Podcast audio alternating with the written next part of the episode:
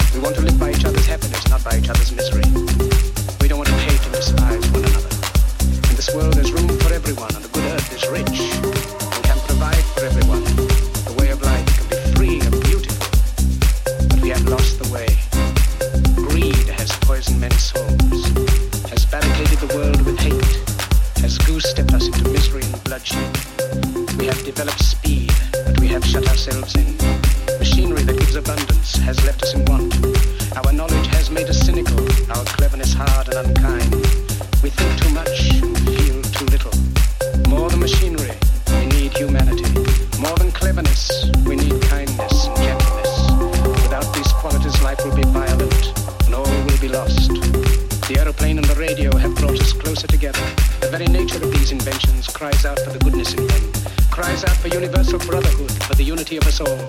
Even now, my voice is reaching millions throughout the world. Millions of despairing men, women, and little children. Victims of a system that makes men torture and imprison innocent people. To those who can hear me, I say, do not despair. The misery that is now upon us is but the passing of greed, the bitterness of men who fear the way of human progress. The hate of men will pass, and dictators die, and the power